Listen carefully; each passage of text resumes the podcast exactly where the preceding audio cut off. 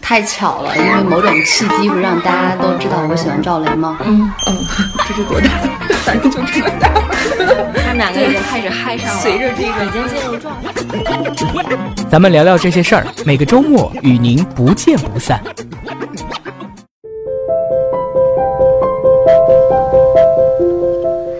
欢迎收听中国新闻周刊的有声节目，咱们聊聊这些事儿。我是主播张韵。今天我们再次请到了周刊记者祝田来聊聊中国新闻周刊最新一期由他采写的封面故事《综艺的另一种表情》。似乎一夜之间，人们都从撕名牌的狂热爱好者变成了诗词歌赋和历史证据的粉丝，尤其是综艺节目，突然发生了一次风格上的逆转。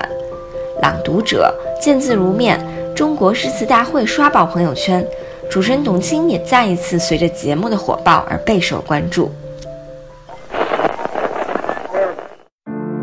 朗读者就是朗读的人，在我看来，可以分为两部分来理解：朗读是传播文字，而人则是展现生命，将值得尊重的生命和值得关注的文字完美结合，就是我们的朗读者。再次欢迎周田做客《中国新闻周刊》的有声节目。嗯，大家好，我是周刊的记者周田，然后又来了第二次做客。嗯，这次写的是董卿。嗯，我自己呢也是特别想跟大家分享一些，呃，关于董卿的一些可能稿子里没有呈现到的一些很有趣的一呃一些事情。嗯，这次为什么突然关注到董卿了呢？嗯，说到董卿，其实大家对她的印象其实挺固化的，挺模式化的。可能很多人之前对董卿的印象，呃，就是来自春晚，春晚主持人的一个印象。关注多一点的，可能再就是他跟刘谦当时搭档的那个魔术吧。对对，托儿。嗯，然后还有今年不知道大家有没有印象，当时春晚之后，董卿的口红上了微博热搜嘛？对对，然后谁也没想到，就是春节过后陆续的两档综艺节目，可能大家都知道我说的《中国诗词大会》，然后还有现在热播的《朗读者》，就这两档综艺的热播，又把董卿推到了一个全民关注的一个这样一个程度，就大家都在讨论董卿，说她才女女神，给她了很多新的标签嘛。是的，以前就是她主持春晚十二年了嘛，以前就是央视一姐，对，嗯，但其实这次大家有点感觉，就是董卿被二次发现了，大家重新认识董卿，好都在感叹说，对原来你是这样一个董卿，对对这种感觉，嗯，就好像是一个熟悉的陌生人，然后让我们这次发现了不一样的董卿。对，就感觉他就是一个你家里客厅的常客，他的声音、他的脸庞你很熟悉，但董卿，哎，他背后他经历了哪些？他到底是一个什么性格的人？大家其实挺陌生的。对，可能也有一部分原因，董卿确实很少出来接受采访，说她自己，这也是一个原因。对，对，那这次她是怎么采呃怎么接受我们的采访了呢？其实这次《朗读者》热播之后，包括当时他的宣传也跟我聊，其实每天他们都会收到各大媒体的邀约，想采访董卿的。但董卿她就觉得有些东西出来说一两次就可以了，她想把更多的心思其实放在节目本身，她不太愿意在采访上花太多时间。但是她其实是一个对纸媒情有独钟的人，他们最终也是做了一些筛选，最终决定愿意坐下来跟我们好好聊一聊关于朗读者，关于他自己的一些经历。对，所以也是一个嗯蛮难得的采访机会吧。嗯，对，其实那天我去采访他，我们是约在央视央视那个老台附近的一个茶楼。当时他早上还在审节目，然后下午还要见清华大学的负责人，是因为朗读亭要进清华嘛，他们需要聊一些具体的事情。然后中间的时间，我们就是见到他，跟他当面聊了聊。然后见到他，当时我就给他带了两本我们的杂志。哦，他拿到他就在翻，他说他特别就是对这种纸质的东西就特别特别喜欢，情有独钟。他说他就翻那说，哎呦这个。往床头一放，那个感觉就是不一样。然后他说他在机场看到这些杂志，他是一定要买的。虽然他也会下载一些电子的，但是他一定还是见到这种纸质的杂志，他是一定要买的。一定的，我看稿子都没法看电子版的。没法我说你给别给我弄这电子版，我一个字儿记不住。我必须得拿到纸，我必须得看到白纸黑字，就是因为他已经根深蒂固的一种阅读习惯。包括他朗读者每一个嘉宾读什么文本，他是制作人嘛，他这次有一个新的身份，那么这些文本他都是要一一过目的，他的工作人员都会把那个都会打印出来给到他，因为他说他看不了电子版的，他看电子版一个字也记不住，对，这是习惯的问题。他一四年就去美国做访问学者的时候，他说他跟我讲，他上课的时候旁边。旁边的学生都是滴答答用滴滴答的声音用电脑在打字嘛。他说他不是不可以那样，他就是不习惯，他就喜欢用纸这样写写画画，他觉得心里踏实。对。然后他跟我聊一个细节，我印象还蛮深的。他说他有一个习惯，手机是不带进卧室的，他家里的卧室没有任何电子产品。哦。对，这在现代人的生活中真的是，就我们感觉已经被电子产品包围了。对，就是。你有点，你不可能，你的生活跟他脱离不开了。然后董卿感觉他的生活就是还在一个特别传统、特别安静，就是在他自己的一个氛围里啊。然后他说他卧室只放纸质的书籍，呃，但是最近这个习惯是有点被被打破了。最近因为他要做了制作人之后，有很多事儿要跟别人联系，所以，呃，你还是手机是没办法离开的，对。然后还有，嗯，他这个他是不用微信朋友圈的，他有微信，但仅限于通信功能，他自己不发朋友圈，没有微博，哦，对他也没有微博，他偶尔会看朋友圈，自己从来不发。然后，然后他开玩笑跟我说，最近他会去搜一些，因为他想看看大家对朗读者的反馈嘛。然后他还开玩笑说，嗯，大家对我的赞美，我也是会看一下的。所以最近他会去搜，对，哎，其实刚说到这个，就是。嗯，我也有点受他影响啊。然后我最近，嗯，他刚不是说他是卧室里没有电子产品吗？然后我我最近我就，呃，你有没有感觉，就是我们睡前看朋友圈，其实，嗯，挺不利于睡眠的。就感觉你看朋友圈之后，你睡眠质量是不高的。你有没有这种感觉？就会怎么说呢？就会越看越兴奋吧。对，反正就你很难安静下来去睡眠。然后我最近我就试了试，我十一点我就会关掉 WiFi。呃，我做不到像他这种，就是手机不带进卧室，我就关掉 WiFi，然后我去看一会儿书，翻翻杂志，翻翻书，我就会发现，哎，真的，你心静了很多，睡眠质量也高了很多。哎，这我可以借鉴一下。对，你可以借鉴，我觉得大家可以试一试。对，对你刚才说他是对纸媒是有一定的偏好，他喜欢看纸质的书。那最近他在看什么书啊？哦，最近他也是挺坦诚的，最近他确实是没怎么看书，因为真的是没有时间。你知道他最近《朗读者》。呃，播出是年后，但其实年前都开始录制了。从那个时候开始，他几乎就是每天就是三四点，甚至四五点睡觉是他的一个常态。电视人的常态对他四五点睡了之后，他第二天最晚十点他就得起，所以他嗯睡眠时间被大大压缩了，基本上就是一倒头就睡。嗯，所以最近都没有什么时间看书，也是让他有一点小焦虑了。对，那你当天采访他的状态怎么样啊？嗯，当天吧，因为他素颜嘛，你也能感觉到他的那个疲惫，就跟你在节目中看到的，嗯，身体状态会不太对。你知道节目舞台可能也有种魔力，包括董卿她自己也说，她站到那个舞台上，音乐响起，灯光响起，她自然就兴奋了，对她自然就提神了。但是。可能舞台下其实他是一个特别疲惫的状态，但是你会发现他跟你聊到朗读者，聊到他自己的一些经历，哎，他还是那是他的兴奋点，对，蛮有讲述欲望的，聊的还蛮好的。其实，其实董卿这一年真的是他，包括后来我有跟央视综艺频道的总监郎昆，他也是，他是零五年春晚的总导演，当年也是他选董卿上了春晚。那年上了之后，董卿连续十二年出现在了春晚的舞台上。发掘者，对他其实是一个，他一直特别看重董卿。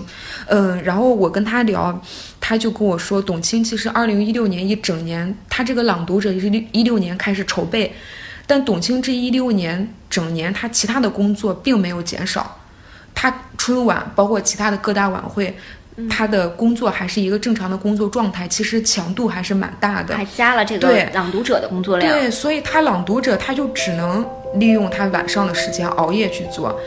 除了录制，然后采访之外，都都在忙些什么呢？呃，基本上就为了这个节目连轴转了。这个里边所花的心思、所费尽的心血，我们就是经常是灯火通明后半夜，大家有时候办公室极其沉默。现在基本上都是经常就是凌晨四五点睡觉是常态，嗯，所以倒头，然后因为你四五点睡，你四个小时，嗯最多五个小时就得起床了。嗯其实包括郎昆他也说，这对主持人来说其实是一个挺不好的事儿，因为毕竟他要上镜，他要考虑到形象的问题。但是没办法，他这个事儿只有这个时间去做。然后他这一年，他先是组建团队，团队的人来来去去，中间也是挺曲折的。然后他开策划会，他请了很多人。圈里圈外的白岩松同行，然后作家刘震云，包括导演陆川，他也请来。他说他自己就像一个祥林嫂一样，见着谁就说，就在反复的阐述中，他最后才能清晰自己想做的这个事儿。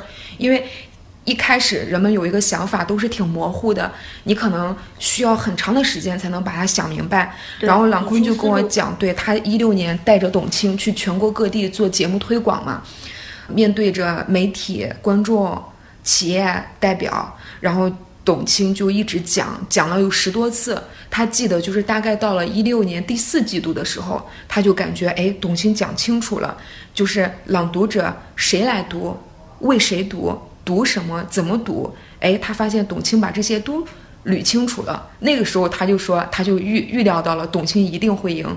嗯，就虽然这个节目后来的反响超过董卿的预料了，但是郎昆说他完全预料到了，因为他知道董，他对董卿特别有有信心，对他很信任他。嗯，那我很好奇，就是周天，你觉得为什么《朗读者》这档节目它会火？就是它是所谓的那种人们所谓的清流综综艺，嗯、就不是那种。啊，跑这儿跑那儿，撕这儿撕那儿的那种综艺 节目，去哪儿了？去这儿了那种。对，就他为什么会火？为什么是他？你想问？嗯，对。其实我也一直在思考这个问题啊，写这个稿子的过程中，呃，你看现在很多人他把《朗读者》定位成文化节目，甚至是读书节目，其实完全不是。他们自己的定位是一档，一定是情感节目。就我跟董卿聊，跟他们的两位总导演。刘鑫导演跟田美导演聊，他们的都是一致的，就是把它定位成情感节目。包括我自己看完的感受也一定是这样子的，呃，一定是一档情感节目啊。就是你会发现，你你看《朗读者》，他经常会有那种让你特别感触，甚至是泪流满面的场景，就是他会触动到你。对，他是会触动到你的。就是呃，印象可能大家呃比较关注的，像麦家老师，他上《朗读者》。就是作家嘛，麦家，他当时写给儿子的一封信啊，然后父亲的这个角色，当时也是引起了很多人共鸣，呃，在微博上也是挺火的那封信。然后包括徐静蕾读的给奶奶读的这个《奶奶的星星》，你看当时徐静蕾在台上哭，董卿在台下哭，然后观众在屏幕面前跟着他们泪流满面。哎，你会发现其实这个现象，呃。挺挺奇怪的，因为其实现在它是一个反感煽情的一个时代，尤其是年轻人，他特别反感这种你刻意的你去煽情，你去催泪。然后，但是到了朗读者，好像大家很认同他们就是营造出来这种动情的这个时刻啊。然后我自己也在去想为什么，所以我就跟董卿聊了这一点，呃，因为我也想知道他自己怎么去看这个的。然后他跟我讲啊，当时其实他在采访卖家的时候。他知道麦家跟他父亲的这个故事呀，麦家当时他跟我聊了很多，就说是烈度特别大，就一个孩子能跟他的父亲几十年不说话，你你可以想象。后来他父亲不在了，麦家每年去他父亲的坟上，他要在那儿坐几个小时，把当年他没有亲口没有就是没有机会对父亲说的话，坐在那个坟前面，然后对着泥土讲出来。哦，你会觉得，然后董卿就跟我说，其实。当时的那个特别动情、特就是特别催泪的这个点，但是他们后期剪辑的时候，他们其实是做了一个取舍的。呃，董卿其实我跟他聊到这点的时候，他也一直在强调电视制作的一个方法或者一个规律，他们也在探讨。呃，他跟卖家聊的时候，他自己也很有感触，他是一个参与者，但是后期剪辑的时候，他说他们只保留了呃三分之一，大概三分之一的动情的这个程度，他要有一个取舍。呃，他是要从参与者的一个角色，就是嗯转换到一个局外人的角色，对然后把感性和理性做到一个什么平衡嘛？对，包括他说了一句话，我印象还蛮深的，他说眼泪是很宝贵，但眼泪不是唯一。这是第一个哈，就是你不能为了你个人的一种呃节目，为了达到某种效果去提问或者去设置环节，嗯这是这是不能这么功利的去做这个事情，这是第一个。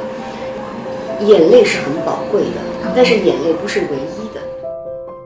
他们是需要前面的采访跟后面的朗读呈现出一个完整性，即使他流泪了，他也是希望这个眼泪中是有一些有力量的东西在的，对，所以他们的目的当然不是说你哭了啊哭了就目的就达到了，他们还是追求一个完整性，对，所以还是一个其实有电视制作的规律在，还是嗯做的特别平衡的特别好，你会发现，嗯。嗯。然后这个圈内人对董卿的评价特别高哈，包括你采访的这些刘鑫啊、郎昆啊，他们就提到，就是说这档节目为什么非董卿不可，就只有他才能做好这档节目的主持人，这个背后有什么故事啊？对，其实我那天采访郎昆的时候，他就跟我提到说，他跟我聊的那天中午，他们综艺频道的主持人就开了一个会，十几个主持人都在，然后大家自然就聊到了朗读者啊，然后嗯、就聊到了，就他们就说，哎，麦家老师这个事儿，他从来以前从来没说过，为什么在朗读者他就说了这个事儿啊？然后嗯，就有人说，那还不是因为青姐问嘛？我要问他，他也不会这么跟我说的，就说董卿嘛啊，就你会发现，我也有跟朗读者的很多嘉宾聊。我印象特别深刻的是赵文轩，演员赵文轩，当然他这个还没播，可能也快了。嗯、赵文轩的那个他是感触特别深的，聊到董卿这点，呃，你就会发现啊，他当时就跟我说，他跟董卿聊聊到他那个大咪，他的猫，就是这个动物对他的那个改变，他不知怎么就是哽咽了，就是最后聊到流泪了啊。呃，他特别有意思，特别萌。他说：“哎，以前也不是没有主持人试图勾引我，去让我回忆一些悲伤的往事，但是他从来没有那个就是，呃，中他的那个圈套嘛。因为他其实挺刻意去回避那种波涛汹涌的情感流露，但是坐在董卿对面，不知道怎么他那个情感阀门就打开了。他觉得董卿是一个很好的倾听者，虽然他话不多，但是他他会觉得。”你懂得了他那个状态，你能体会到他那个状态。然后我就也跟郎昆谈到这个问题，他说其实是有年代感的东西在的。他说董卿二十几岁的时候可能就做不到这点，现在他可能那个年代感、阅历各方面都有了啊，能做到这一点。还有一点，他觉得特别重要的一点是尊重，他一直在强调尊重。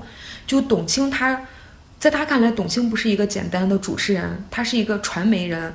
是一个电视人，再往深里说，他就是董卿是一个文化人，他对文化特别尊重，然后他把对文化的这种尊重、对事业的尊重平移到了对采访嘉宾的这种尊重上，大家是能感受到他这个尊重的，所以大家会特别愿意跟他聊。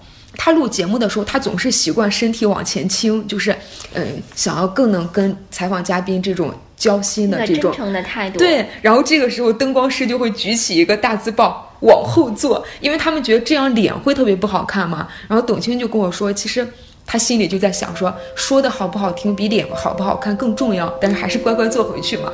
我是比较喜欢这样去听他们讲话的。后来灯光老师跟我说，你坐回去，这样灯光不好看，脸不好看。我觉得有时候脸好不好看没那么重要，就是与说的好不好听比脸好不好看更重要。我个人是这样认为的。媒体的使命就是影响力。包括他也跟我聊到，其实，嗯，访谈节目还是他的一个终极舞台。嗯，他是一个内心特别愿意跟人有这种心灵交互的人，包括他几乎不网购。他跟我讲，他是喜欢跟人有直接的这种面对面的交交流。嗯，那他比较喜欢哪哪档访谈节目？他有说过吗？嗯，他提到了《非诚勿扰》，对他他说为什么呢？他看这档节目，他是。嗯，他能看到人的一个人的思考，人的这种对情感的选择的状态，而不只是秀，而且是能看到主持人的烙印在。对，那你印象最深的是哪一位朗读者呀？嗯，说到朗读者，他已经播的这几期我都有看，嗯而且有的其实我不止一遍的看。然后现在其实说到印象特别深刻的，那还是第一期，就世界小姐张子琳。我记得当时她读了一篇刘瑜的《愿你慢慢长大》，因为她也是当了妈妈之后有这个感触。她读的这个文本其实就是读给她女儿听的这样一个母亲的角色。然后我当时感触特别深的啊就是最后的这两句，嗯，他是这个是这样写到的：说，愿你有好运气，如果没有，愿你在不幸中学会慈悲；愿你被很多人爱，如果没有，愿你在寂寞中学会宽容。是不是作为女孩儿，我们就特别有感触？对，就是我觉得它传递了一种，就是呃，当然呃希望你得到宠爱，得到一些别人这个世界外人给你的温暖。但如果没有，希望你有一种能力是自己制造，自己为自己制造一种愉悦的生活状态的一种能力。哎，我觉得这个。可能很多人都会触动到，包括我跟他们的导演刘鑫聊的时候，我们也聊到了这点。其实《朗读者》一定是一个情感节目，为什么呢？它其实就包括我的这个感受，他们就是希望大家可能你在你人生的某一个阶段，可能你在一个你在某一个阶段，你觉得哎没有人爱你，你自己很孤独，然后你突然。当时看了《朗读者》这个节目，这两句话突然在你的脑海中，呃，闪现了。然后某一个瞬间，可能它跟别的东西一块儿，就是很多东西的影响是交织在一起的。它可能对你有了一些积极的影响，让你的生命更完整了，或者说更美好了。哎，这个其实就是他们节目想要传递的价值观。其实董卿她还是有她的媒体人的对责任感在，包括对，包括我跟她聊，她说自己其实是有一点使命感的。虽然说她也说，就是大家现在好像有点挺反感这个词，但她其实是有的。我感觉她是一个很诗意的一个人，她是会自己。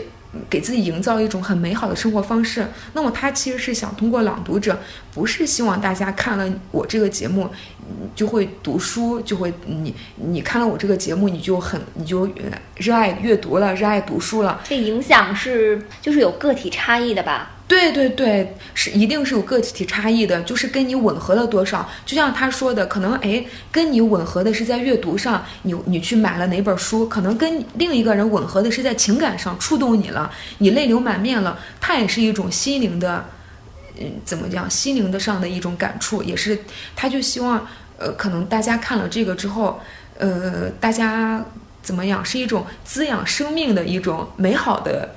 力量就是让你的生活可能变得更美好，其实就是他想传递的东西。嗯嗯，谢谢周田和我们分享这么多。